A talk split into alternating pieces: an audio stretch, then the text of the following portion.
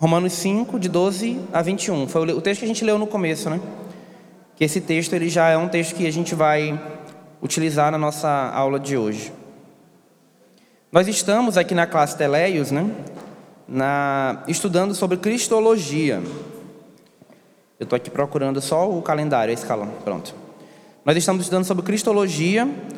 Nós já tivemos até o momento, nós falamos sobre a pré-existência de Cristo, falamos sobre a encarnação e a união das duas naturezas de Cristo, sobre a divindade de Cristo, a humanidade de Cristo, a impecabilidade de Cristo, a obediência passiva de Cristo, que foi semana passada.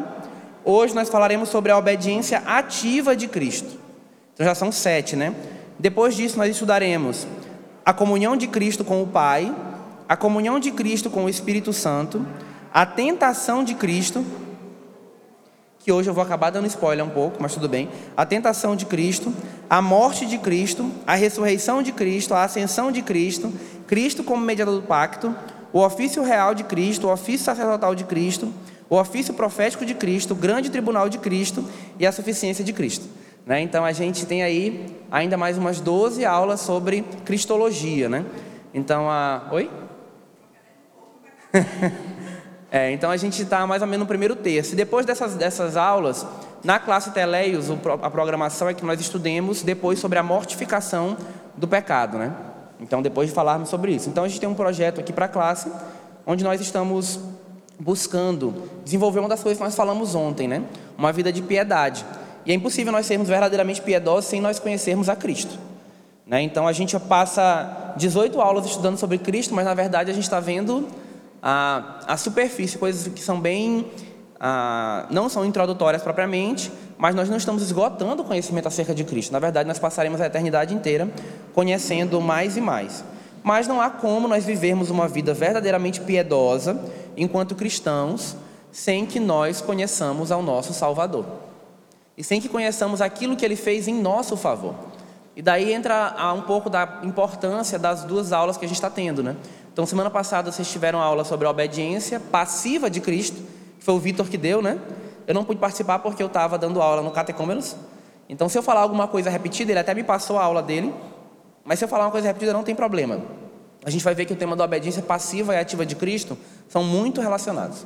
Né? Então, nessa última aula foi falado sobre obediência passiva, e o nosso foco hoje será a obediência ativa né, de Cristo. Recentemente, as turmas de catecúmenos e de adultos, né, elas estavam juntas. E quando elas estavam juntas, nós estudamos um pouco sobre teologia do pacto. Então, nós tivemos três aulas sobre teologia do pacto. E nessas três aulas, nós percebemos como a nossa relação com Deus, desde o princípio, desde a criação, desde Adão, desde antes da queda, ela é uma relação pactual. Né? Deus estabeleceu um pacto de obras com Adão, e ele exigiu de Adão uma obediência que fosse perfeita, pessoal e perpétua, e prometeu a Adão que se ele obedecesse, ele obteria a vida eterna. Uma vida eterna e plena, cheia de significado, e sem que houvesse nenhum pecado, nenhum tipo de mácula.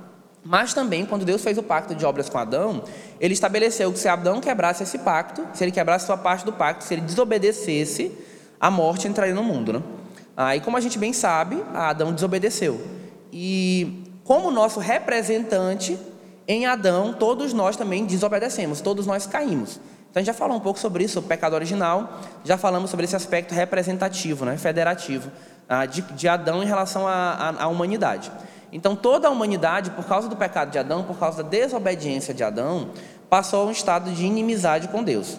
Jesus Cristo, como nós vimos nesse texto de Romanos 5, e como nós veremos hoje em grande parte da aula, Jesus Cristo ele é o segundo Adão. Né? Ele é o segundo Adão. Cristo é aquele que fez o que Adão não fez.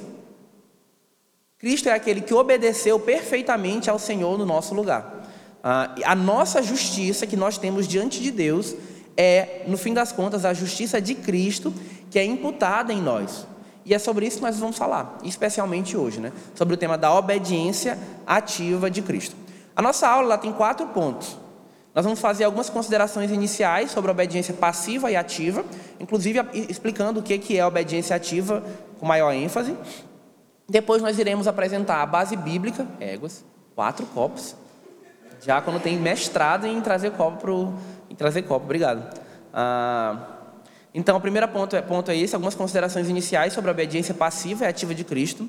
Nós passaremos boa parte da aula depois do nosso segundo ponto, que é apresentando a base bíblica para o um entendimento reformado acerca da obediência ativa de Cristo. Depois nós falaremos sobre a tríplice, a tríplice relação de Cristo com a lei. E no fim a gente vai fazer algumas aplicações a partir da aula, né? Então vamos começar. Todo mundo estava, quem estava aqui que não assistiu a aula sobre obediência passiva semana passada? Quem não assistiu a aula sobre obediência passiva? Pronto, tudo bem. Ah, mas a gente vai acabar explicando um pouco sobre isso na, no começo da nossa, dessa nossa exposição de hoje, né? Então, eu quero começar falando uma coisa que eu acredito que Vitor falou na semana passada.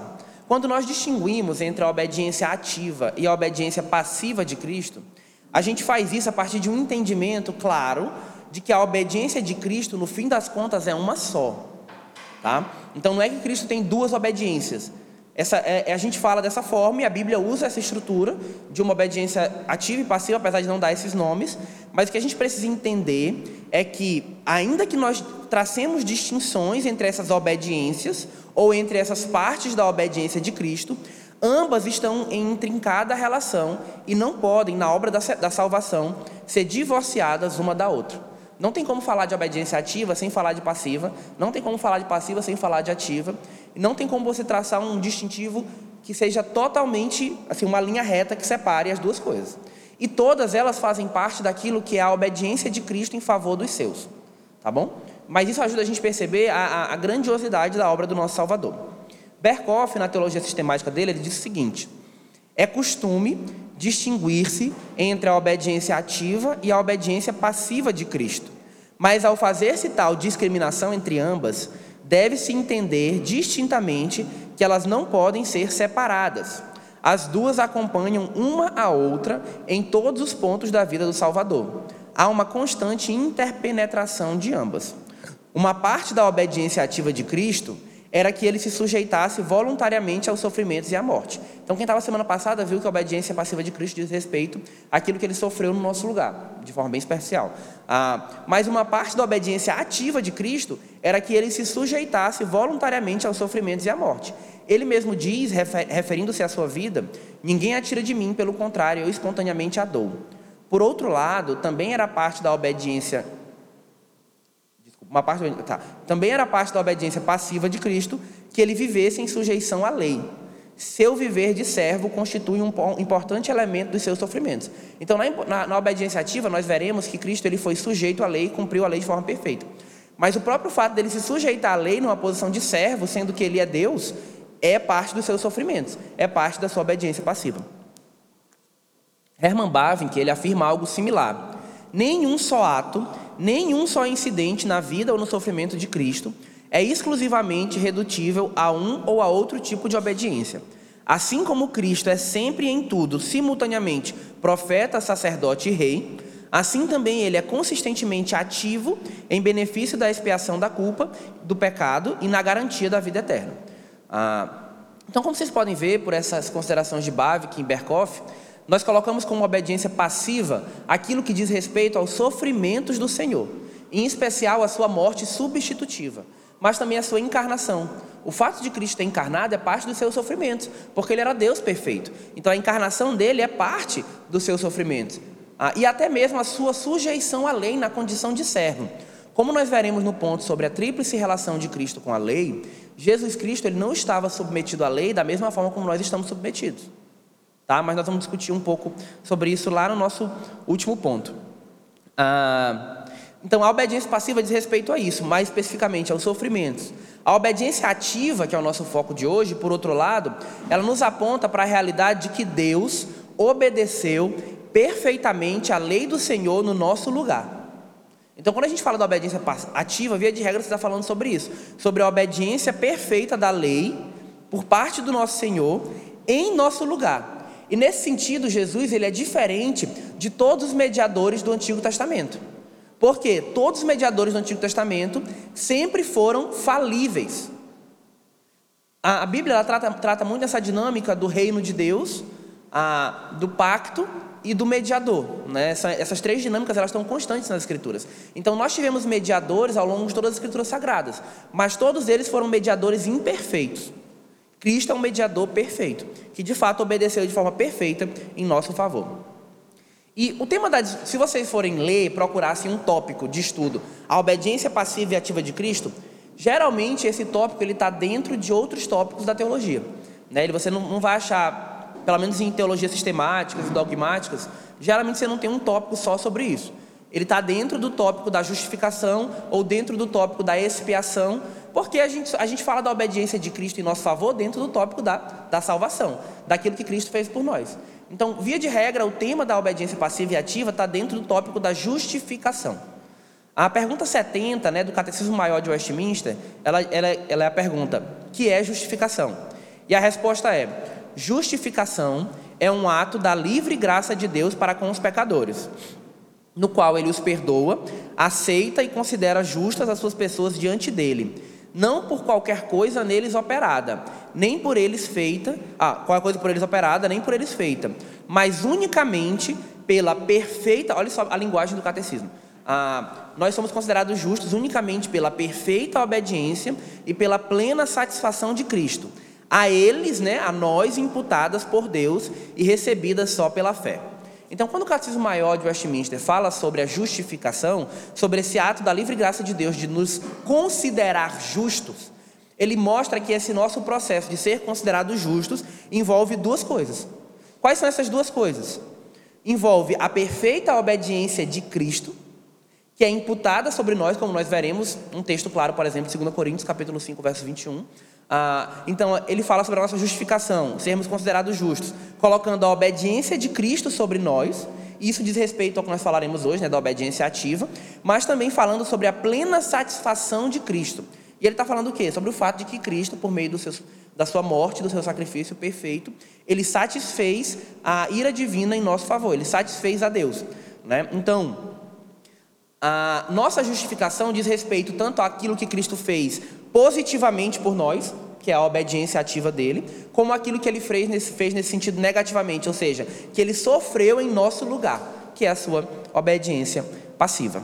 Né? Então, essa é a visão reformada, a majoritária, defende que há na justificação uma dupla imputação. E esse é um tema muito importante, porque tem sido questionado hoje ah, por muitos teólogos, inclusive teólogos que são bem populares hoje, como o próprio Interwright e alguns outros, a, a, que não há uma obediência ativa de Cristo sendo imputada sobre nós. Mas nós veremos hoje claramente que as escrituras apontam isso, as escrituras apontam isso de forma ah, bastante, é, como é que posso dizer, muito clara, né? Em muitos textos ah, nos apontam para o fato de que a obediência de Cristo foi colocada sobre nós, a justiça de Cristo foi colocada em nosso favor. Então, Cristo é aquele que toma sobre si a culpa pelo nosso pecado, mas também é aquele que nos dá a sua perfeita justiça.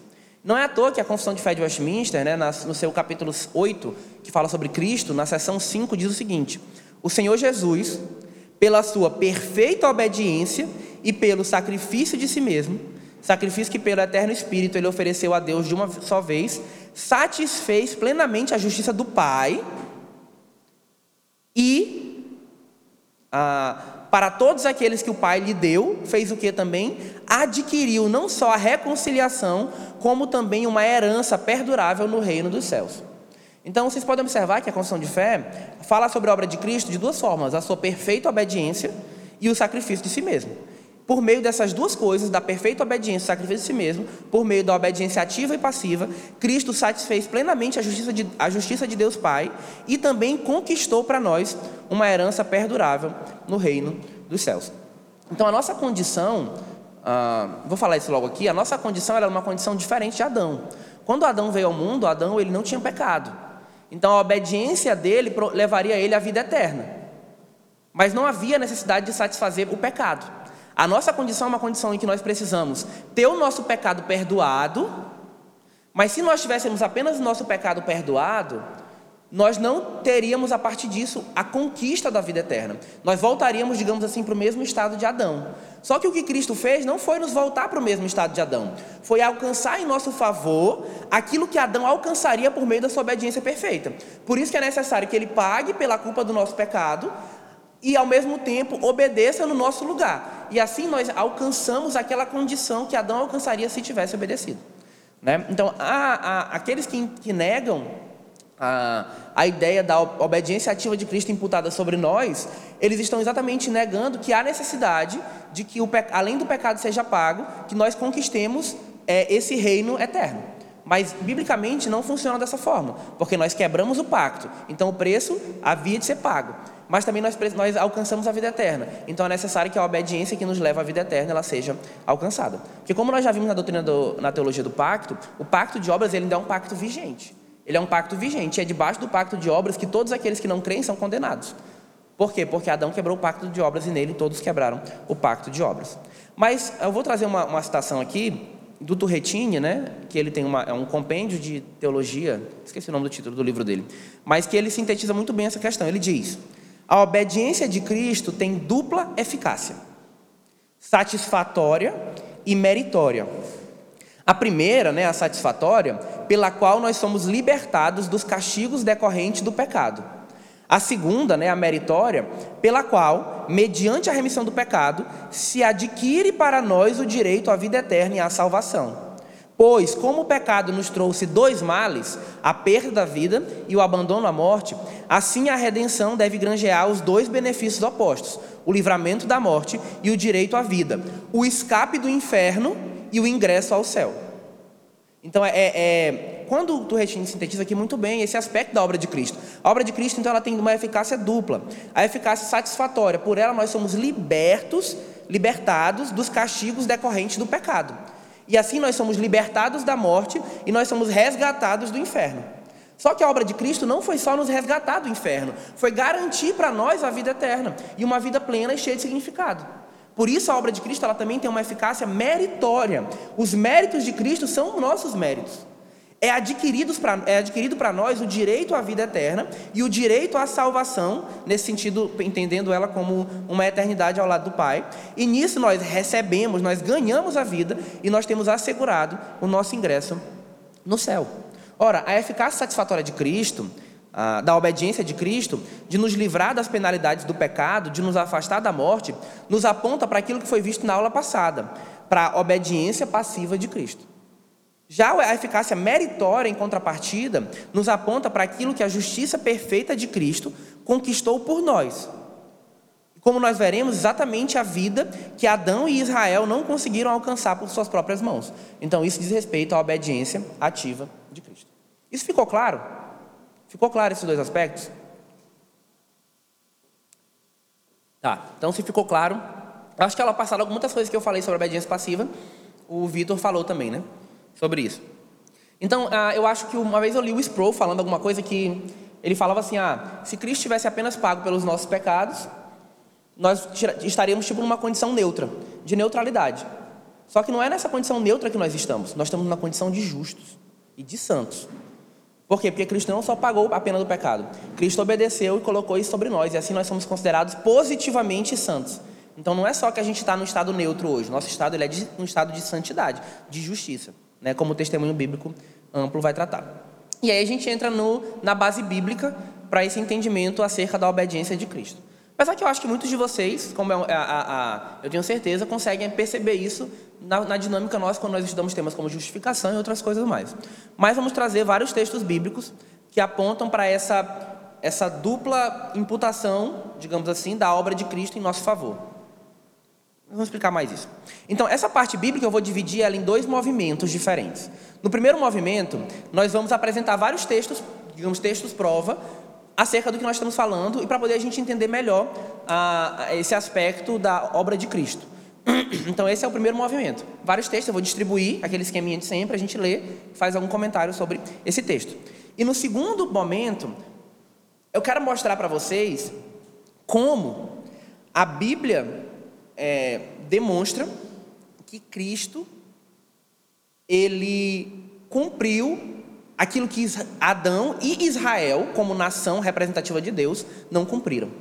E é essa obediência de Cristo que nos garante a, a vida eterna. Então, esse é um movimento duplo, ele é um movimento para a gente poder ter segurança em entender ah, esse aspecto da obra de Cristo e entendê-lo biblicamente. Primeiramente, algo claro nas Escrituras Sagradas é que a obra de Cristo em nosso favor possui tanto um aspecto de nos libertar do pecado, como também de nos conceder bênçãos eternas. Eu vou pedir que abram dois textos. Elaine e Camila Bastos. Elaine abre Atos 26, 18. E Bastos abre em Apocalipse capítulo 1, versos 5 e 6. Então, quando, e só vou pegar esses dois textos porque tem muitos outros, né? Mas quando se fala acerca daquilo que Cristo fez por nós na Bíblia, é falado tanto da nossa remissão de pecados, do fato de que nós não, não estamos mais numa condição de pecado e de juízo divino sobre nós, como também é falado sobre o fato de que existem bênçãos que Cristo garantiu por nós. Tá bom? Atos 26, 18 é a passagem onde Jesus ele está falando. Isso quem vai falar é, é o próprio Cristo, né? Então, toda a Bíblia é Jesus falando, tá? Mas é no sentido de que essa é uma, uma, uma fala direta dele, registrada nas Escrituras. Então, Atos 26, 18. Pode fazer a leitura, por favor.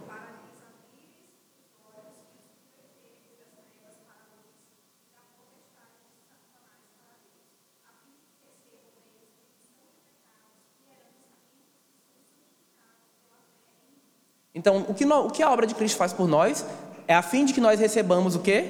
Recebamos a remissão de pecado, mas também nós recebemos a herança. Nós recebemos a herança entre aqueles que são santificados pela fé em Cristo Jesus. Então, a obra de Cristo nos redime do pecado, mas ela também nos garante uma herança eterna.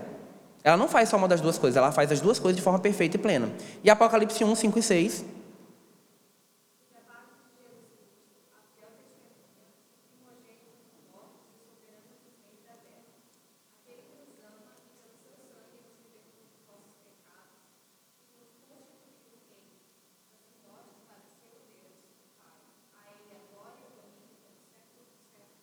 Amém. Ah, então, esse texto mostra que aquilo que Cristo fez por nós, é, ele nos libertou do pecado, mas ao mesmo tempo ele nos fez alguma coisa. Nós somos o que? Sacerdotes. Né? Nos constitui o reino, sacerdotes para Deus. Então, nós somos aqueles que estão diante de Deus de forma justa e pura, oferecendo sacrifícios da nossa vida, sacrifício de louvor, vivendo para a glória dele. Então isso mostra que a gente saiu de uma condição de trevas, mas não para uma condição de neutralidade, para uma condição onde nós somos luz e nós iluminamos. Então a obra de Cristo em nosso favor tem esses dois aspectos, isso é uma coisa que ah, eu creio que não, não tem muita margem para nós negarmos. E aí nós vamos para o texto de, eu vou passar vários textos agora. Mateus 3, 14 e 15. Mateus 5, 17 e 18, Kátia. Mateus 5, 17 e 18. Filipenses capítulo 2, de 5 a 8, Bruno. Hebreus 10, de 5 a 10, Cláudio Júnior. Esse Hebreus 10, de 5 a 10, a gente não vou parar com Hebreus 10, de 5 a 10, porque eu quero para a gente. Não, Hebreus 10, de 5 a 10. Todo mundo abre esse texto também, tá, gente, para acompanhar, caso você não esteja, quando a gente for ler. 1 Coríntios 1, de 30 a 31. Romanos 8, de 3 a 4. Vai na ordem, gente, aí, viu? Vocês estão indo na ordem, hein? Filipenses 2, de 5 a 8, Hebreus 10, de 5 a 10, Lissa, 1 Coríntios 1, 30 e 31, é, Lucas, Romanos 8, 34, e no final a gente abre todo mundo junto, 2 Coríntios 5, 21. Então, Mateus 3, de 14 a 15, pode ler. Mateus 3, 14 e 15. Nós vamos explorar esse texto depois com mais detalhes, é um texto importante.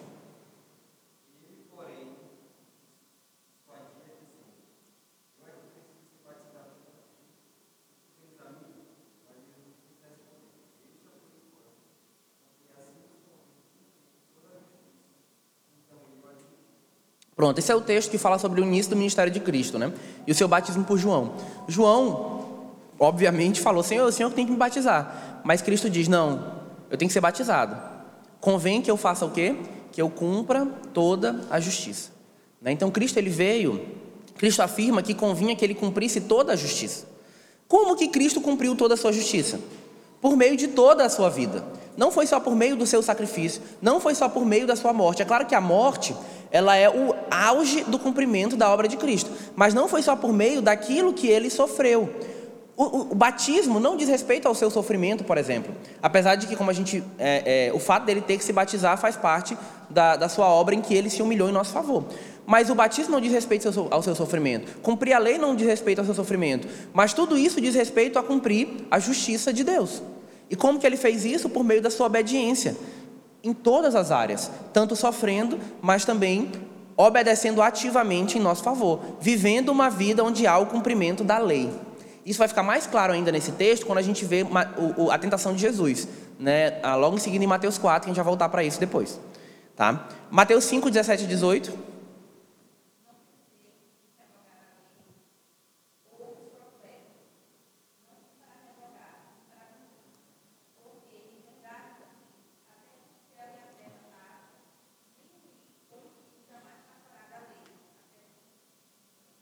Perfeito. Então, a, Jesus ele veio cumprir a lei. Jesus, a gente viu isso na aula sobre a impecabilidade dele. Jesus ele não herdou o pecado de Adão. Então, por que ele veio cumprir a lei se ele não estava debaixo das maldições da lei? Ele veio fazer isso de forma substitutiva, em nosso lugar.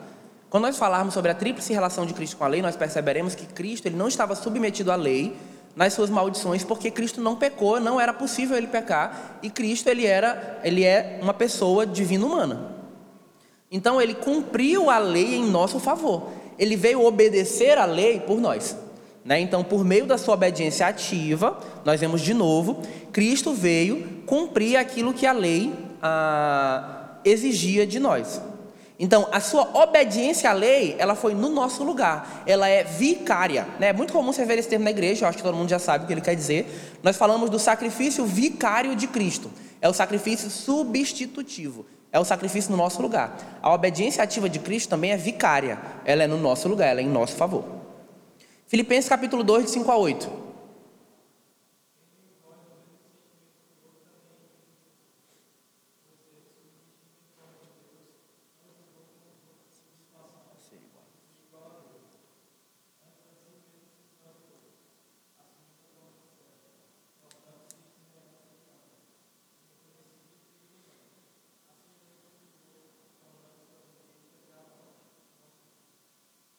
Perfeito. Esse texto ele aponta principalmente para a obediência passiva de Cristo. Por quê? Porque ele fala sobre a encarnação, sobre a humilhação de Cristo. Mas também você percebe que a obediência perfeita de Cristo aqui é colocada desde a encarnação até a morte. Ou seja, é uma obediência que passa por toda a sua vida. Então, a obediência de Cristo por nós, nesse texto mesmo, não pode ser reduzida apenas à sua morte, ainda que essa seja a expressão máxima dela.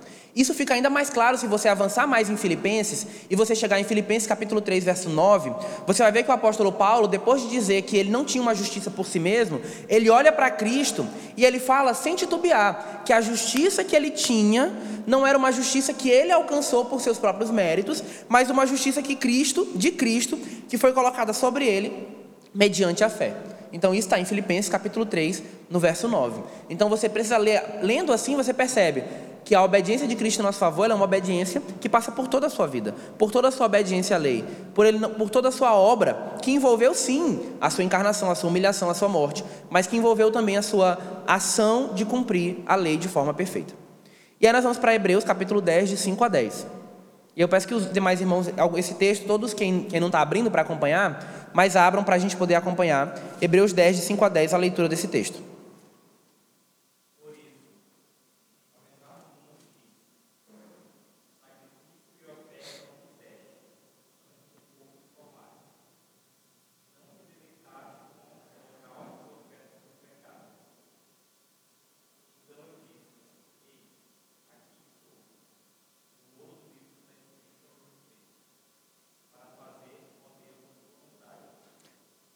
Vai, continua.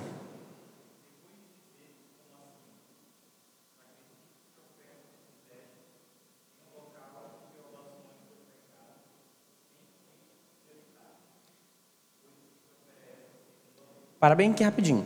Ah, aqui nesse texto de Hebreus, ah, ele, está, ele está citando o Salmo de número 40. Salmo 40, verso 6, verso 8, e depois o 9, se eu não me engano. Ah, no Salmo 40, quem está falando é Davi. Davi ele está dizendo: olha, o Senhor não, não se agrada do sacrifício de holocaustos. O que ele deseja é o quê? É que nós cumpramos a vontade dele. Por isso que ele vai falar: olha, eu estou aqui para fazer, ó Deus, a tua vontade. E no verso 8 ele vai falar ah, sobre a necessidade. Cadê? Vai falar de novo sobre o fato de que Deus, ele não é que ele quer o sacrifício, o que ele quer de nós é a obediência à lei. Ah, e aí, Davi, então ele está dizendo que ele desejava e queria viver representativamente em nosso favor, aqui no caso, ah, como alguém que vive de forma perfeita. Davi, ele mostra que o que ele, o que ele almeja e que ele vai fazer, digamos assim, é viver sem pecado, ou viver de forma perfeita. Só que a gente sabe que Davi não fez isso. Davi pecou, e, e né, pecados até bem escandalosos. Ah, mas o, o ponto dele ali de Davi é essa era a forma que Davi deveria viver, ou que ele almejava viver e que ele queria viver. Lembrem-se que existe o um pacto, né? Dentro do pacto a gente fala sobre o fato de que Jesus é o verdadeiro filho de Davi. E você vê isso nesse texto também. Agora segue lendo o verso 9 e 10.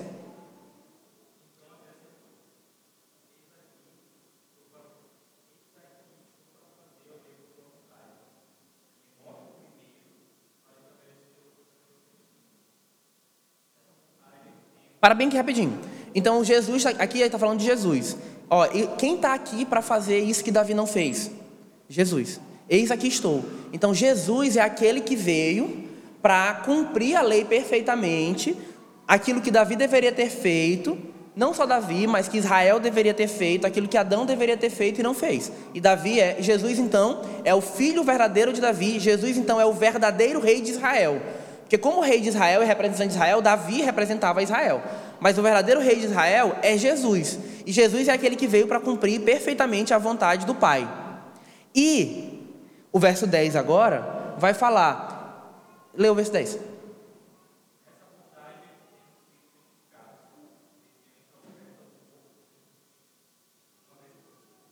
Nesse verso 10, a palavra santificados, ela não tem o sentido que a gente usa, por exemplo, para falar da obra da santificação.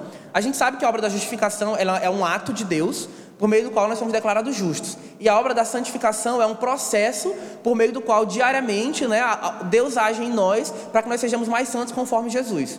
Ele não está falando da santificação no texto do verso 10 nesse sentido, mas no sentido de nós termos sido separados. Então é no sentido de um ato de Deus de nos separar, de nos santificar, de nos chamar de santos. É o que a gente vê, por exemplo, o apóstolo Paulo fazendo nas suas epístolas aos santos, né? Aqueles que são separados, que são justos. É... Estou lembrando de Lucas, porque eu fiz assim com a mão. Lucas fica me imitando, dizendo que eu dou aula mexendo muito a mão, é verdade. Ah, então, é isso que o texto está falando. Ele está dizendo o quê? Que a obediência de Cristo que é a verdadeira obediência que Davi deveria ter prestado em nosso favor, é nessa obediência que nós somos santificados, separados, por meio da oferta de Jesus Cristo uma vez por todas. Então o ponto aqui é a obediência perfeita à lei que Cristo conquistou e que Davi não conquistou, é exatamente aquilo que nos separa, aquilo que nos torna santos. Certo? Então, mais uma vez, nós percebemos a obediência de Cristo sendo colocada sobre nós e nos, nos separando, nos, nos tornando pessoas santas. Não apenas pessoas sem pecado, mas pessoas positivamente santas. Vocês conseguem perceber a distinção disso? De você não ter pecado e de você ser justo? São coisas bem diferentes. Ah, você não ter pecado simplesmente é uma coisa, e outra coisa é você ser considerado santo. A obra de Cristo ela é tão maravilhosa que ela nos tira do pecado e nos tira sobre nós a culpa do pecado mas ao mesmo tempo também ele coloca sobre nós santidade. E ele olha para nós como santos e justos, positivamente, como se as nossas obras fossem obras, as obras de Cristo, a justiça de Cristo. Porque de fato são, se nós estamos nele mediante a fé. 1 Coríntios capítulo 1, verso 30, 31. Quem está com esse texto pode ler.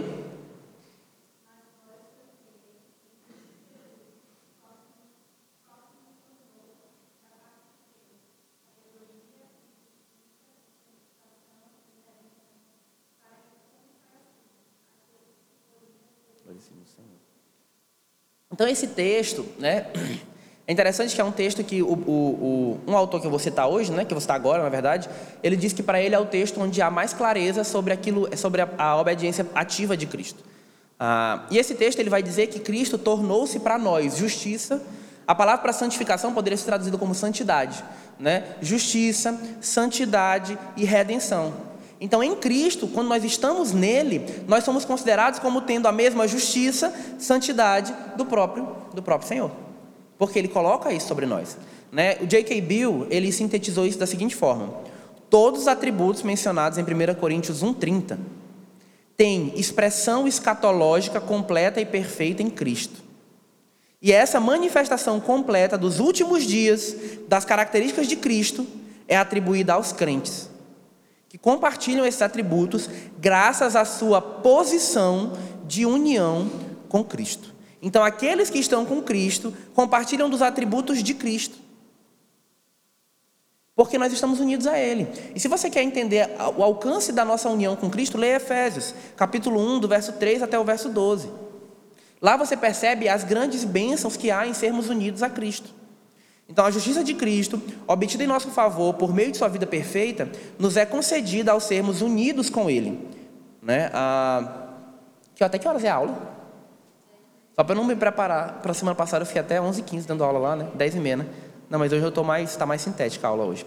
Ah, então, esse texto demonstra mais, mais um ponto que, que contribui para o nosso entendimento. A gente leu no começo, Romanos capítulo 5, né? A gente leu na, até junto com todo mundo. Romanos 5 é um texto onde Cristo é apresentado como segundo Adão. Né? É dito que Cristo ele fez aquilo que Adão não fez. E no verso 19 especificamente diz assim: Porque, como pela desobediência de um só homem, muitos se tornaram pecadores, assim também por meio da obediência de um só, muitos se tornarão justos. Ah, então, esse, esse verso 19, quando fala da obediência, fala de toda a obediência de Cristo. Ele não separa a obediência que a Bíblia não separa a obediência. Como se não, essa obediência aqui é a obediência que ele aceitou morrer em nosso favor. Não. Ah, é, essa obediência é toda obediência. Não há qualificações aqui. Isso aqui é melhor entendido no cumprimento da lei. Porque olha só a oposição que o texto faz: a desobediência de Adão e a obediência de Cristo. O que, que foi a desobediência de Adão? Foi a desobediência à lei de Deus. Então, o que, que é a obediência de Cristo? É a obediência à lei de Deus. Então o texto está afirmando que, que é por meio da obediência de Cristo veio sobre nós a justiça, a salvação, a redenção, nós somos justificados, etc, etc, etc. Né? Então a obediência de Cristo foi a obediência que Adão deveria ter desempenhado. Cristo é o perfeito cumpridor do pacto de obras. E por meio da obediência perfeita, plena e pessoal de Cristo, nós somos recebedores das bênçãos de uma vida eterna quando nós estamos nele. Romanos 8, 3 a 4.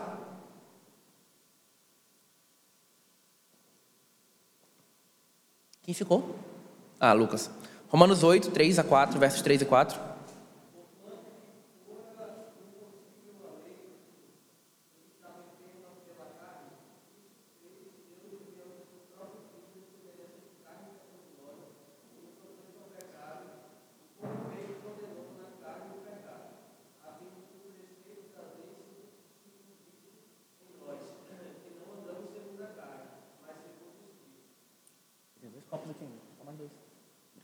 Ah, então, em Cristo Jesus, olha só, é, o texto fala que a gente que foi cumprido o preceito da lei em nós. Então, o texto está falando que a gente, nós somos considerados cumpridores da lei. Mas a gente quebra a lei. Como é que a gente é cumpridor da lei? Em Cristo. Em Cristo nós somos cumpridores da lei, porque Cristo cumpriu a lei. Então, nele nós somos também, nele, em Cristo Jesus, o preceito da lei ele se cumpre em nós. E aí eu peço que todos abrem 2 Coríntios 5, 21. 2 Coríntios 5, 21.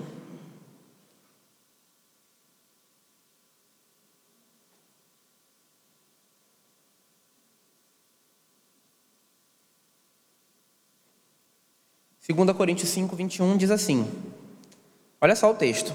Aquele que não conheceu o pecado, ele o fez pecado por nós. Para que nele nós fôssemos o quê? Feitos justiça de Deus. Oi. Ah, então, nesse texto, você percebe aquilo que a gente fala sobre a dupla imputação. Cristo, que não tinha pecado, foi colocado sobre ele a culpa do nosso pecado. Ele assumiu isso. Mas não só ele assumiu isso, ele não só, a nosso pecado não foi só imputado sobre ele, mas também a justiça dele foi considerada como e colocada sobre nós. Nele nós somos o quê? Feitos justiça de Deus. Nós fomos feitos justiça de Deus em Cristo Jesus. Né? Então, em Cristo, nós somos justiça de Deus. A justiça de Cristo é imputada a nós. A obediência ativa dele nos é dada, como se ela fosse nossa. Ele é a nossa justiça. Deus nos olha como justos porque nós estamos em Cristo. Porque a justiça dele, conquistada por ele, por meio da obediência perfeita à lei que ele fez, é colocada sobre nós. Foi em nosso favor. Né? Então, esses são alguns textos. Não são todos os textos ah, que falam sobre esse aspecto. E como a gente vai ver agora, não é só esse aspecto, digamos assim, sistemático, que nos demonstra como Cristo é o cumpridor da lei no nosso lugar. E se você ler a Bíblia, tiver uma boa teologia bíblica, você percebe isso, né? Então, ah, eu quero reforçar agora a importância bíblica ah, desse tema observando um evento específico da vida de Cristo. Eu até olhei que a gente vai ter uma aula só sobre a tentação de Cristo. Né? Mas agora eu vou, eu vou dar spoiler. Porque não tem jeito, gente. Está falando de Cristo, vai ter que, vai ter que ter junto e misturado. Ah, não vou ser eu, não vou eu, não vai ser eu que vou, vou dar essa aula. Então vamos abrir Mateus 3, 15 a 17. Vamos abrir. Mateus 3, 15. Né, a, minha, a minha intenção é, observando os textos de Mateus 3 e 4 e o texto de Lucas 3, 38 e Lucas 4, o começo, nós percebermos como a obediência ativa de Cristo ela é substitutiva, ela é vicária, ela é no nosso favor. Cristo é aquele que fez por nós em sua vida perfeita o que nós não conseguimos fazer. Cristo é o segundo Adão e Cristo é o Israel perfeito. É muito importante a gente entender isso. Israel ele havia sido separado por Deus para cumprir a lei de Deus de forma perfeita. E se ele cumprisse a lei de Deus, havia bênçãos do pacto sobre ele. Assim como se ele quebrasse a lei de Deus, havia maldições do pacto sobre Israel. Tá? Isso é muito importante. Só que Israel não cumpriu a lei de Deus. Assim como Davi também não cumpriu a lei de Deus de forma perfeita. Assim como a, Adão também não cumpriu a, a lei de Deus de forma perfeita. Então aqui é uma espécie de uma mini teologia do pacto a ser que diz respeito à obediência de Cristo. Tá? É a nossa a intenção agora. Então Mateus 3, de 15 a 17. Quem achou pode ler. É.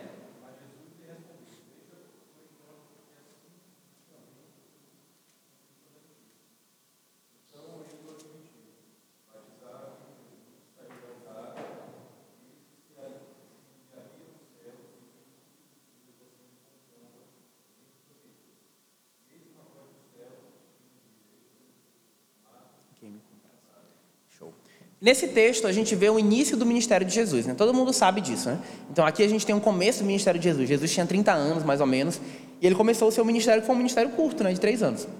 Ah, e aí eu quero fazer um eu quero fazer a leitura de um comentário do J.K. Bill. Boa parte da análise que eu vou fazer agora está baseada na obra Teologia Bíblica do Novo Testamento, uma obra maravilhosa, não tão simples, ah, que estuda sobre várias coisas, né?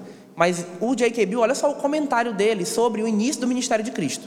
É importante entender esse comentário para a gente perceber como a intenção do autor bíblico é identificar Jesus com Israel. Tá? Com Israel veterotestamentário. Vamos lá. João batiza Jesus no Rio Jordão, juntamente com outros israelitas. Qual é a importância da água? Por que é tão importante que Jesus seja batizado com outros judeus nas águas de um rio no início do seu ministério? Parece que a resposta é fácil e clara. Só um, só um comentário. Essa resposta dele aqui para mim não é fácil e clara não, tá? Mas, mas assim, realmente depois que ele fala, dá uma abertura assim na nossa. Mas parece que a resposta é fácil e clara. Se, acho que esse é o problema, se o intérprete estiver atento aos precedentes do Antigo Testamento. Olha só. Assim como Israel foi liderado por Moisés e teve de passar pelo mar no Êxodo para entrar na terra prometida, e assim como a segunda geração teve de fazer o mesmo no Rio Jordão, sob a liderança de Josué, também mais uma vez, como um segundo êxodo em miniatura, agora que a restauração de Israel é iminente com Jesus, os verdadeiros israelitas precisam se identificar de novo com a água, com o Jordão e com o seu líder profético, João Batista, a fim de começar a viver a verdadeira restauração. Olha só que genial. Olha só o que ele está falando. Quando o povo saiu do Egito e fez o primeiro êxodo, eles, eles tinham um líder profético, Moisés. Eles seguiram esse líder profético, Moisés. Eles atravessaram as águas. E assim você teve ali o êxodo, que é um evento central para você entender a restauração. Além disso, a segunda geração de israelitas, quando estava sob a liderança de Josué, você tem de novo o quê? Um rio, Jordão se abrindo. De novo, há uma, uma uma relação íntima de Israel com o profeta, que é Josué, e eles passam por meio das águas. Os verdadeiros israelitas passam pelas águas no Êxodo, os verdadeiros israelitas passam pelas águas no, no Rio Jordão, na segunda, na, no segundo momento né, de, de, em que Josué era seu líder, depois que Moisés ali vai, né, vai embora, morre. E agora também, no Novo Testamento, para que a verdadeira restauração de Israel inicie, é necessário que o verdadeiro Israel, Cristo, e os seus seguidores verdadeiros, aqueles que também estavam sendo batizados por João Batista, se identificasse uma vez mais com o líder profético, que João é um profeta do Antigo Testamento, é o último profeta do Antigo Testamento, para que assim começasse a restauração de Israel. Então, o batismo de Jesus, ele é uma reencenação do Êxodo e uma reencenação de quando o povo atravessa o Rio Jordão a uma vez mais. Então, nisso há uma identificação por meio da água, no, do rio ali, por meio do, da participação dos verdadeiros israelitas, por meio da identificação com o profeta, e nisso tudo é dado início à verdadeira restauração de Israel. Vocês percebem? Ou não? O, o, o, o, Bill está trabalhando com as imagens, e a teologia bíblica faz muito isso, com as imagens veterotestamentárias. Quando você fala de salvação no Novo Testamento, você fala muito sobre o Êxodo, você sabe, fala muito sobre essa, esse momento em que o povo de Israel, junto com Josué, atravessou o Jordão. São as figuras bíblicas, inclusive a figura bíblica para o batismo, é uma das figuras, é essa, né? Do, do povo passando por meio do mar, do mar vermelho. E ele, o que Bill está demonstrando para a gente, que a gente precisa perceber, é que Jesus precisou ser batizado para que ele pudesse se identificar com Israel. Ele se batizou junto com os verdadeiros israelitas, ele se batizou e ele entrou nas águas, acompanhando o profeta que Deus havia mandado, que é João Batista. E ali você tem o início de, da verdadeira restauração de Israel. Tá bom? E você tem de novo o elemento do Rio Jordão. Então, por isso que diz, é necessário que Jesus cumprisse toda a justiça. O cumprimento da justiça de Jesus começa ali, quando ele se identifica com Israel. Certo? Então, a, a, vocês verem que é uma resposta fácil e clara, né? Se você tem um, se o intérprete estiver atento aos precedentes do Antigo Testamento. Então, o batismo de Jesus não é à toa, ele é carregado de significado. O início do ministério de Jesus está dizendo: olha, agora chegou a verdadeira restauração de Israel, para onde o Êxodo apontava, para onde a, a segunda geração, quando entrou com Josué no, na terra prometida, apontava. Porque lembrem-se, né? eles cruzavam o rio para a salvação, eles cruzavam o rio para entrar na terra prometida, eles cruzavam o rio em direção à restauração e à redenção e à salvação. A mesma forma agora Jesus, ele entra no rio, ele se identifica com a água, junto para quê? Para mostrar, agora se iniciou a verdadeira restauração. E aí isso fica mais claro, e é importante esse background para a gente entender Mateus capítulo 4. Então, Mateus capítulo 4, do verso 1 ao verso 11, é um texto muito conhecido, que é o texto da tentação de Jesus, né? Ah, então, mantenha ele aberto, aberto aí. Mateus 4, de 1 a 11. Diz assim: A seguir foi Jesus levado pelo Espírito ao deserto para ser tentado pelo diabo. E depois de jejuar 40 dias e 40 noites, 40 noites, teve fome. Certo? Vamos parar aqui. Então o tentador se aproxima. Vou parar aqui nesses dois versos. É, essa figura dos 40 dias e 40 noites, de novo, o Bill, ele mostra pra gente que aqui novamente Jesus se identifica com Israel. Vou pedir que alguém abra em Números, capítulo 14, verso 34. Tem duas formas, eu vou primeiro apresentar a forma mais menos provável, e depois vou apresentar a forma mais provável em que o texto se identifica Jesus com Israel. Então, Números capítulo 14, 34. Alguém lê, por favor.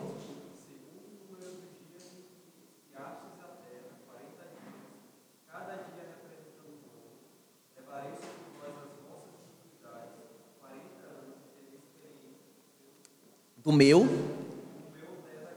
Então, vocês, é um texto conhecido, né? A história conhecida. Foram mandados espias para verem a terra. Os espias, eles voltaram, só dois deram um, um relato positivo, os demais eles deram um relato negativo. Os espias passaram 40 dias espiando a terra.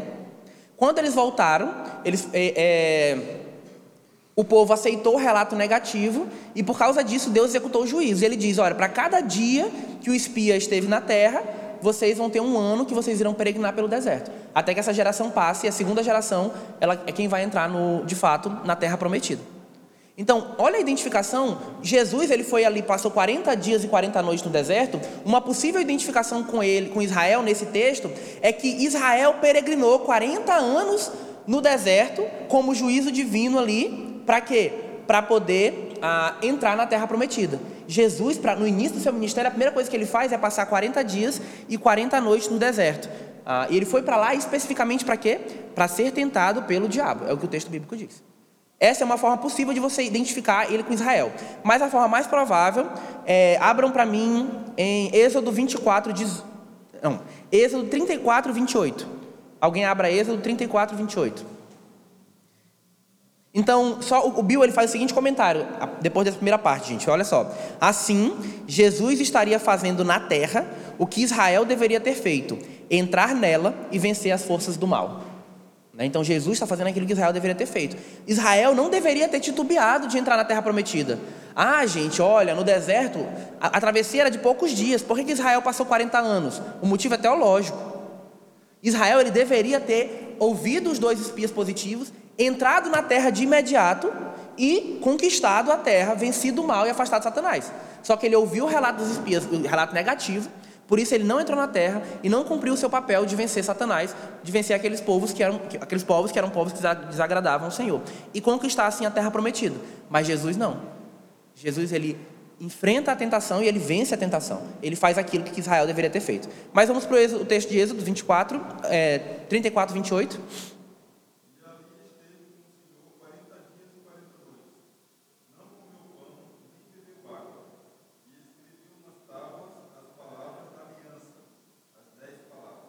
Quem esteve lá? Moisés. Olha o que o texto diz, olha a construção do texto. Moisés esteve 40 dias e 40 noites. É a mesma expressão que é utilizada para o período que Jesus esteve. E durante esses 40 dias e essas 40 noites, o que, que Moisés estava fazendo? Ele estava lá com Jesus, ele recebeu a aliança, né, as, as tábuas da aliança. E quando, depois que ele desce, vocês sabem, né, Israel estava fazendo aquilo, é quebrado as tábuas da aliança, ele sobe de novo para o monte, e em Êxodo ah, Deuteronômio 9, de 9 a 11, diz que na segunda vez que ele foi, novamente ali como representante, lembrem-se, Moisés era representante de, do povo diante de Deus. Quando Moisés foi novamente como representante, receber de novo as tábuas da lei, novamente ele ficou 40 dias e 40 noites. Moisés era o representante do povo no Sinai. Então, esse texto aponta que aquilo que Jesus estava fazendo era similar, era a mesma coisa que Moisés fez na aliança ah, do Sinai. Só que o texto ele continua. Então Jesus ali ele se identifica com Israel quando ele faz aquilo que Moisés fez. Mas o texto continua. E o texto diz o quê? Da verso 2, cadê? Então o tentador, Satanás, aproximando-se, lhe disse: Se és filho de Deus, manda que esta pedra se transforme em pães. Jesus, porém, respondeu: Está escrito: Não só de pão viverá o homem, mas de toda palavra que procede da boca de Deus. Então o diabo levou a cidade santa, colocou-o sobre o pináculo do templo e lhe disse: Se és filho de Deus, atira-te abaixo, porque está escrito: Aos seus anjos ordenará a teu respeito que te guardem, e eles te susterão nas suas mãos para não tropeçares em alguma pedra. Respondeu-lhe Jesus: Também está escrito: Não tentarás o Senhor teu Deus. Levou ainda o diabo a um monte muito alto, mostrou-lhe todos os reinos do mundo e a glória deles. E lhe disse: Tudo isto te darei se prostrado me adorares. Então Jesus lhe ordenou: Retira-te, Satanás, porque está escrito: Ao Senhor teu Deus adorarás e só a eles darás culto. Com isso, o deixou o diabo, e eis que vieram anjos e o serviram. De onde é tirada as palavras de Jesus para resistir à tentação de Satanás nesse texto? de Deuteronômio, dos textos onde são falado, é falado que Israel cedeu. Então, por exemplo, o primeiro é o mais claro, assim, né? Não vou falar todos que a gente vai ter uma aula sobre isso. Mas o primeiro é o mais claro. Israel reclamou da comida. Deus mandou o maná. No texto que fala sobre Israel estar tá reclamando ali, é dito o que Jesus fala. Nem só de pão viverá o homem, mas de, ah, de toda a palavra que sai da boca de Deus. Então, é isso, né? De toda a palavra que procede da boca de Deus. Então, a Jesus quando responde às tentações, ele responde às tentações que Israel sofreu no deserto. Inclusive, demonstra, a intencionalidade do texto quando ele usa as mesmas palavras que são referidas a Israel no contexto de Deuteronômio. Então, Deuteronômio 8:3, 6:16 e 6:13. Jesus ele resiste às mesmas tentações a que Israel sucumbira. Então, a Billy diz, né? Como Israel verdadeiro e o Moisés dos últimos dias, Jesus é o micro-Israel que substituiu a macronação Israel. Cada resposta de Jesus a Satanás é tirada de uma resposta de Moisés à falha de Israel no deserto. Isso demonstra novamente a identificação de Cristo com Israel. E para a nossa aula de hoje especificamente, isso significa que Cristo obedeceu naquilo que Israel não obedeceu. E a obediência de Cristo foi perfeita, naquilo que a de Israel não foi. E a obediência perfeita de Israel, no Antigo Testamento, ela redundaria em bênçãos à nação de Israel. Só que Israel não teve como obedecer, não obedeceu por si mesmo de forma perfeita. Já a obediência perfeita de Cristo redunda em bênçãos ao seu povo. E Cristo, de fato, obedeceu perfeitamente, venceu Satanás, diferentemente de Israel e diferentemente de Adão. Então Cristo obedeceu. E é essa obediência de Cristo que nós recebemos. E observem como Cristo nós já falamos. Ele é o verdadeiro Davi, ele é o verdadeiro Israel. É muito importante você ter uma boa teologia do pacto para entender isso. Para você perceber que a obediência de Cristo é a obediência que os nossos pais do Antigo Testamento falharam em, obter, em ter. Mas Cristo não, Cristo obedeceu perfeitamente. E rapidamente, Lucas 4, verso 1 a 13. Vamos abrir lá. Lucas 4 é o texto paralelo de Mateus, da tentação de Jesus. Lucas 4, de 1 a 3. Eu vou falar, fazer um brevíssimo comentário nesse. Lucas 4, de 1 a 13, narra também a tentação de Jesus. Lembrem-se que a divisão do texto bíblico ela não existe no original, tá? Como termina o, verso, o capítulo 3, verso 38? Caim, filho de Enos, Enos, filho de Sete, e como é que termina? E este, filho de Adão, filho de Deus. Logo depois que a Bíblia diz, que Lucas diz que Cristo é o filho de Adão e o filho de Deus, começa o ministério de Jesus. Não tem a narrativa do batismo. Aqui, o que, o que introduz a gente na, no ministério de Cristo, na primeira obra de Cristo aqui na, ao resistir à tentação, é a genealogia, que termina com Adão, com o filho de Adão, e com é, filho de Adão, filho de Deus. Por que, que isso existe? Por que, a, tentação de Jesus, a tentação em Lucas vem logo em seguida da genealogia, sendo que a genealogia ela termina em Adão como filho de Deus, em Adão ah, e filho de Deus. O interesse do texto é exatamente identificar Jesus como o Adão dos últimos tempos, o verdadeiro Filho de Deus que resiste às tentações às quais, Adão e Eva sucumbiram. Adão e Eva foram tentados por Satanás, assim como Jesus foi tentado por Satanás. Adão e Eva deveriam ter resistido a Satanás, julgado a Satanás e com isso vencido a Satanás. Foi exatamente o que Jesus fez. E Adão e Eva não fizeram. Então, esse texto, ah, ele mostra para a gente que Jesus executa a justiça divina de Deus, obedece a Deus de forma perfeita, o que Adão não fez. Ah, e é muito interessante você perceber no texto do Antigo Testamento, né? Uma coisa que a gente não, ah, não se atém tanto, mas quando Adão foi tentado, Adão ele estava num contexto ah, de. Ele estava no local de adoração, no templo ali. Né? O, o, jardim do Éden no Antigo Testamento, né? existia um jardim e existia um jardim dentro, que era onde, Jesus, onde Deus se encontrava com Adão. E é nesse contexto ali naquela região, naquele local que Adão, que deveria ter sido o verdadeiro um sacerdote de Deus, deveria ter representado a Deus, deveria ter resistido a Satanás, ele peca. Ele deveria ter discernido entre o bem e o mal, mas ele não fez. Né? Então, a, a, já Jesus ele fez isso. Jesus ele cumpriu, aí não vai ter tempo para falar isso, né? Mas Jesus ele cumpriu todos os mandatos que a, Adão e Eva receberam. Em Gênesis de 1, de 26 a 28, você vê no Novo Testamento a linguagem desse mandato, na verdade você vê isso em todos os pactos. Gênesis 1, de 26 a 28, a linguagem que é usada nesse texto é usada em todas as relações pactuais divinas. E no Novo Testamento é mostrado que Jesus é aquele que encheu a terra com a sua imagem, que Jesus é aquele que dominou sobre a terra, que sujeitou a terra, que colocou as coisas debaixo dos seus pés, que é a linguagem do Salmo 8, referindo-se a Gênesis 1, de 26 a 28. Então, Jesus, ele é aquele que obedeceu. E a obediência dele é colocada sobre nós. Então, Cristo ele assume as condições rompidas do pacto de obras, precisamente como Adão as deixou. O Rod, né, ele comentando a confissão de fé, ele diz o seguinte: Adão fracassara em obedecer e, portanto, perdeu o direito à vida. Ele pecara e, portanto, incorreu na infindável penalidade de morte. Cristo, portanto, sofreu a penalidade e a extinguiu no interesse de todos a quem representava ante a reivindicação do antigo pacto. E, ao mesmo tempo, ele prestou perfeita obediência vicária, substitutiva, a qual era a mesma condição sobre a qual a vida eterna havia sido originalmente oferecida. Então, a vida eterna, no contexto do pacto de obras em Adão, ela foi, obedecida, ela foi oferecida como uma resposta à obediência de Adão. Ela seria alcançada quando Adão obedecesse. Da mesma forma, a vida eterna no Novo Testamento é alcançada por meio da obediência de Cristo. Nosso direito a comer do árvore, da árvore da vida, ele vem quando Cristo obedece em nosso favor. Então Cristo fez o que Adão deveria ter feito. E nisso Cristo alcançou a gloriosa e abençoada posição que Adão deveria ter dado. E quando nós nos identificamos com Cristo, nós também alcançamos essa gloriosa posição em Cristo. Né? Então, esse é o nosso, nosso ponto sobre a base bíblica para falar sobre o fato de que Cristo, de fato, ele obedeceu ativamente e isso é colocado sobre nós. Isso é feito em nosso favor, porque ele é o nosso representante federal, pactual. Assim como Adão era ah, no contexto ali do pacto de obras. A gente tem 10 minutos ainda. Eu vou falar rapidamente sobre a tríplice relação de Cristo com a lei. Alguma dúvida, gente, sobre esse ponto? Várias, né? Não, mas... mas acho que é um tema bem mas vamos lá, a tríplice relação de Cristo com a lei. Esse, entender isso que eu vou falar agora é um pouco é, ajuda a gente a ter maior clareza sobre para responder algumas objeções levantadas. Então, por exemplo, é, há quem diga não, Cristo cumpriu a lei em, favor próprio.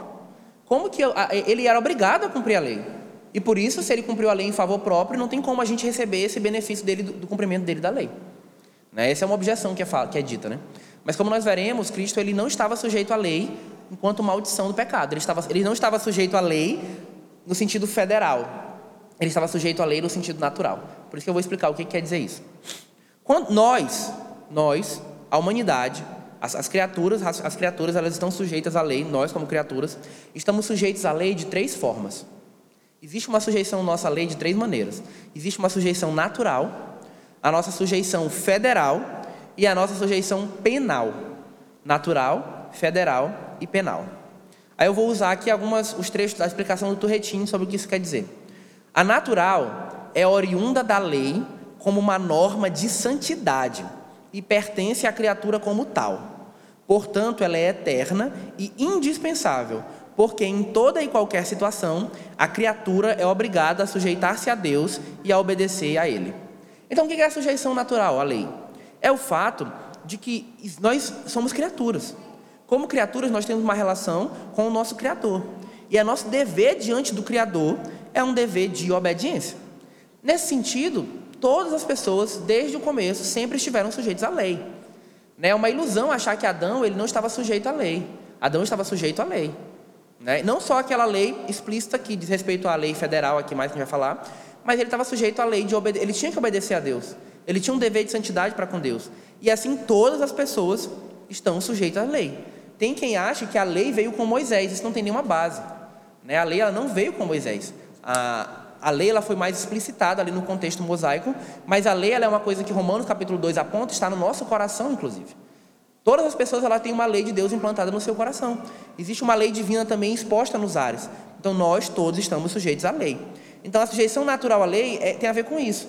Todas as criaturas pelo seu status de criatura, devem submissão ao Criador, que está acima de tudo.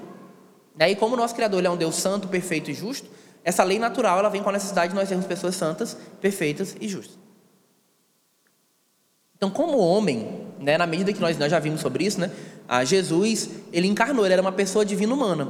Como uma pessoa divina humana, ele estava sujeito debaixo da lei no sentido natural. Porque ele, ele, ele tinha uma natureza humana, ele era uma pessoa divina humana. Então, de fato, ele ah, estava sujeito à lei no sentido natural. Só que é fundamental a gente lembrar de um aspecto. No caso de Cristo, a própria sujeição natural à lei, ela é uma sujeição que decorre da sua obra por nós. Por quê? Porque Cristo ele era Deus perfeito.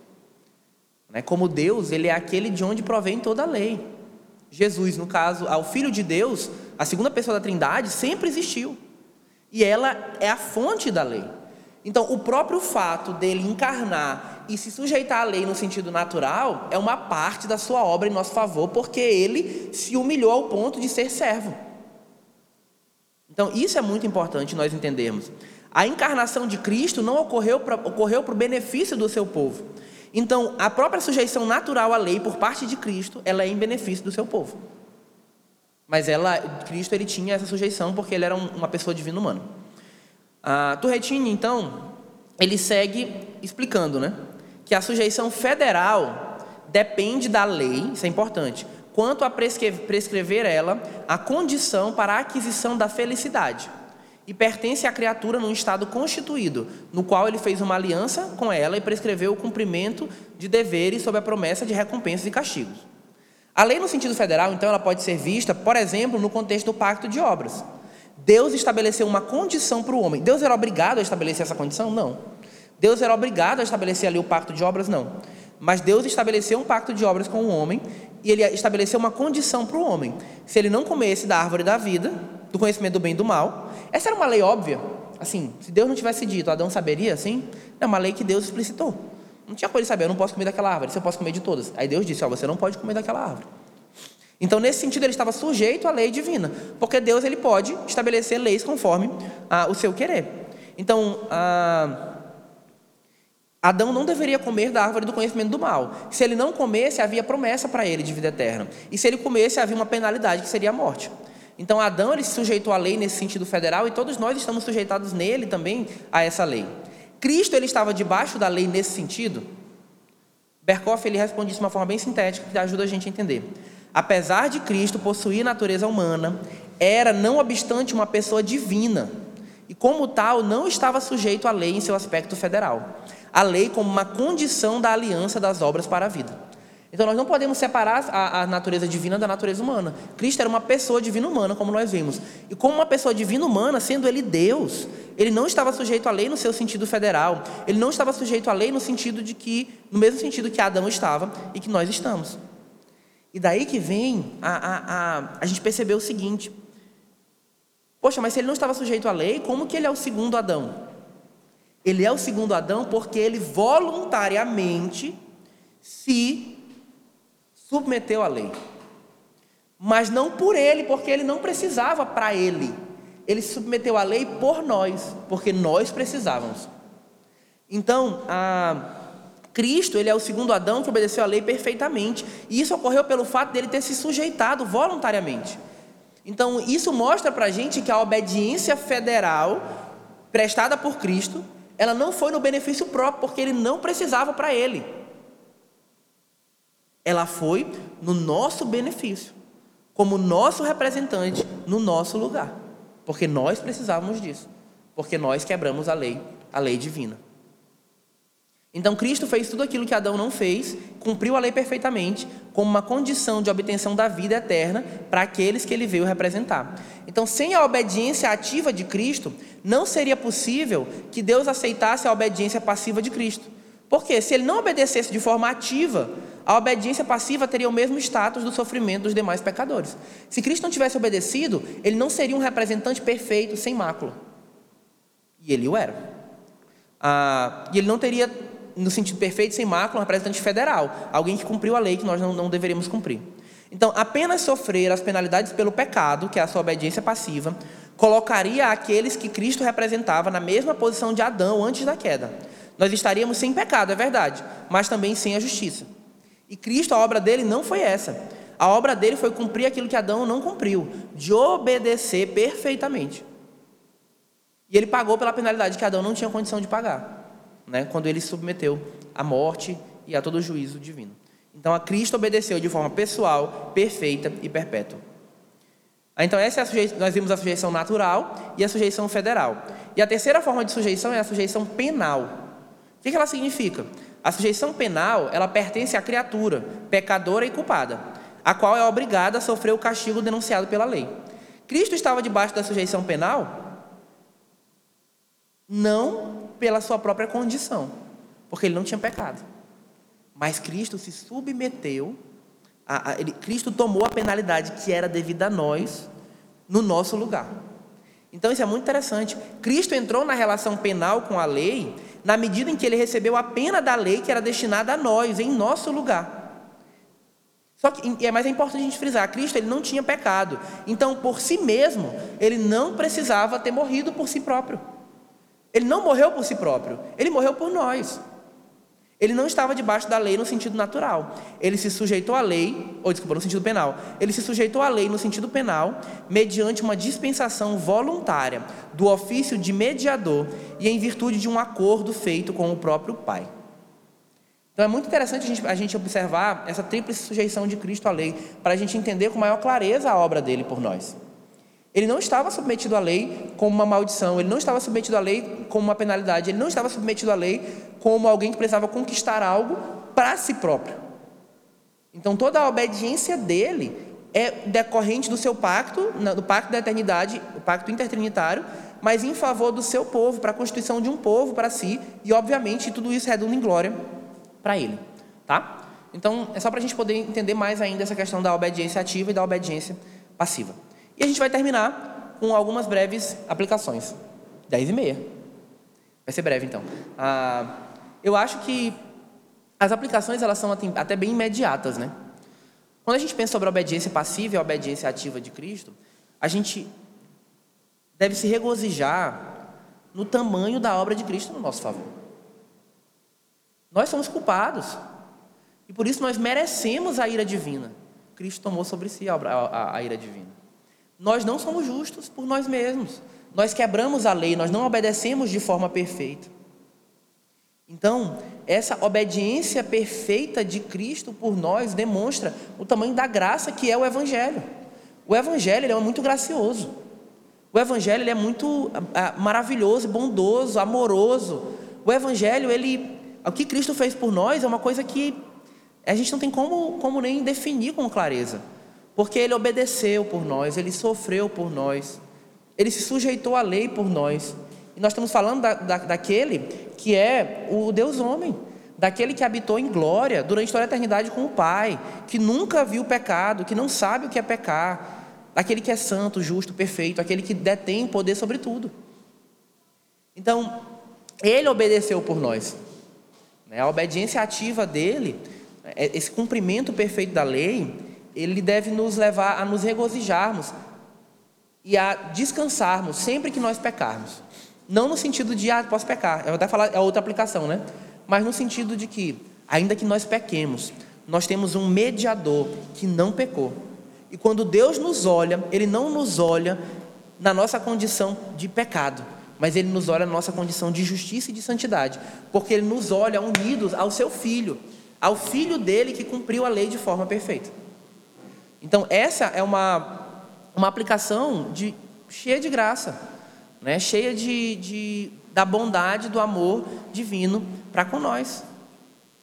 Deus mandou o seu filho, o seu filho viveu uma vida perfeita no nosso favor. E isso é uma fonte de grande alívio, de grande alento. Porque toda a humanidade sabe que não consegue cumprir aquilo que ela deve cumprir. E nós, aqueles que estamos em Cristo, pela fé, nós sabemos que nós também não conseguimos, mas nós temos alguém que cumpriu ela, que cumpriu toda a lei no nosso favor. Então essa seria uma primeira aplicação. A graça que há em nós conhecermos essa obediência de Cristo e em nós percebermos a profundidade dela né, em todas as Sagradas Escrituras. E a segunda aplicação que a gente tem que fazer, né, quando a gente fala sobre a obediência ativa de Cristo, é levantar a seguinte pergunta: Ora, então, se Cristo cumpriu a lei por nós, nós não estamos mais sujeitos à lei? Essa é uma pergunta que a gente precisa responder. Nós não estamos mais sujeitos à lei, então nós não precisamos mais cumprir a lei, nós não precisamos mais obedecer à lei, nós não precisamos mais nos submeter à lei. E eu vou ler a citação do Retinho, onde ele fala sobre isso. Ele diz: Embora Cristo tenha cumprido a lei por nós quanto à obediência, não se pode inferir que não mais somos obrigados a prestar obediência a Deus. Certamente se segue que não mais somos obrigados a obedecer pelo mesmo fim e com base na mesma causa, ou seja, para que pudéssemos viver por ela, com base em nossa sujeição federal. Lembra do que eu expliquei? Mas isso não impede de estarmos obrigados por um dever natural a prestar a mesma obediência a Deus, não para que vivamos, mas porque vivemos, não para que adquiramos o direito à vida, mas para que tenhamos ingresso na possessão do direito já adquirido. Justamente como, ainda que Cristo tenha morrido por nós, nós não cessamos de estar sujeitos à morte, não para castigo, mas para salvação. Então nós ainda morremos. Mas a morte do cristão, ela não é uma morte que o conduz ao castigo, mas é uma morte que o conduz à salvação. Da mesma forma, a nossa sujeição à lei não é para a nossa salvação, porque Cristo já cumpriu a lei de forma perfeita, e isso é colocado sobre nós, e assim nós somos cumpridores da lei. Mas ela é uma cumprimento da lei, por quê? Porque nós hoje vivemos. Uma das bênçãos adquiridas por nós em Cristo é o fato de que nós hoje temos o Espírito Santo que age em nós nós temos um coração renovado e assim nós podemos viver de acordo com a vontade do Pai.